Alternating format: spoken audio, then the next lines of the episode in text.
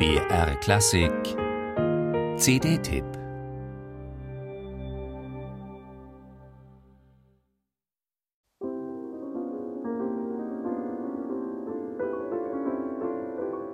Gulda spielt Mozart oder Beethoven. Das sind bekannte und in den letzten Jahren immer wieder in Erinnerung gerufene Momente der Interpretationsgeschichte. Aber Gulda spielt Debussy? Auch das eine Kontinuität.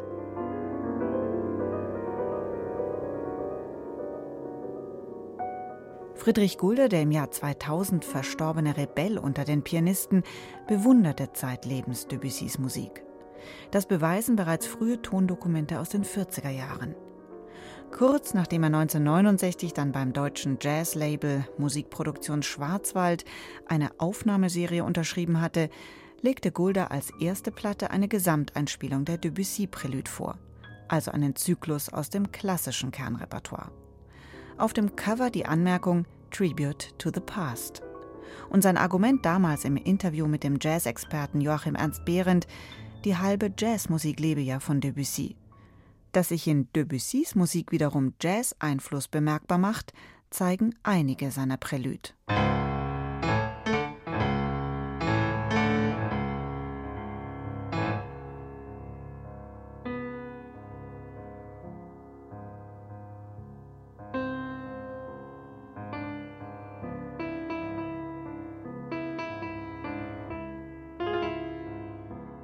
Damit der einmalige Klang der Einspielung von 1969 erhalten bleibt, hat Mastering-Ingenieur Christoph Stickel Guldas Debussy-Aufnahmen so nah wie möglich am analogen Original behutsam restauriert. Gulda selbst war bekanntermaßen ein Bastler und Klangtüftler.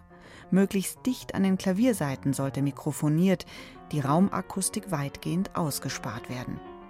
Das ist durchaus üblich im Jazz, aber eher untypisch und selten bei Klassikaufnahmen.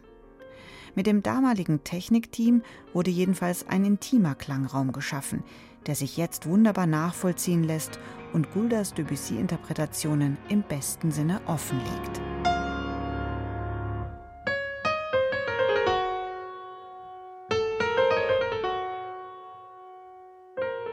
Gulda spielt die Prälude unglaublich nuanciert und farbenreich.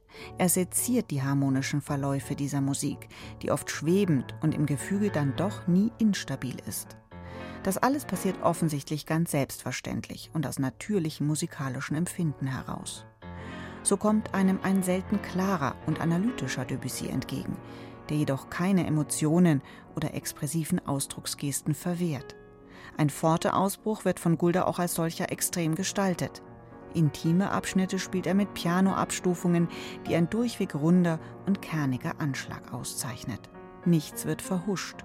Klangliche Details verschwimmen nie durch Pedaleinsatz. Über allem steht die zyklische Anlage, die alles zusammenhält. So ist diese Publikation ein Juwel der musikalischen Aufnahmegeschichte und unterstreicht, wie phänomenal Gulder vor einem halben Jahrhundert Debussy gespielt hat. Eine Referenzaufnahme bis heute, bei der es viel zu entdecken gibt.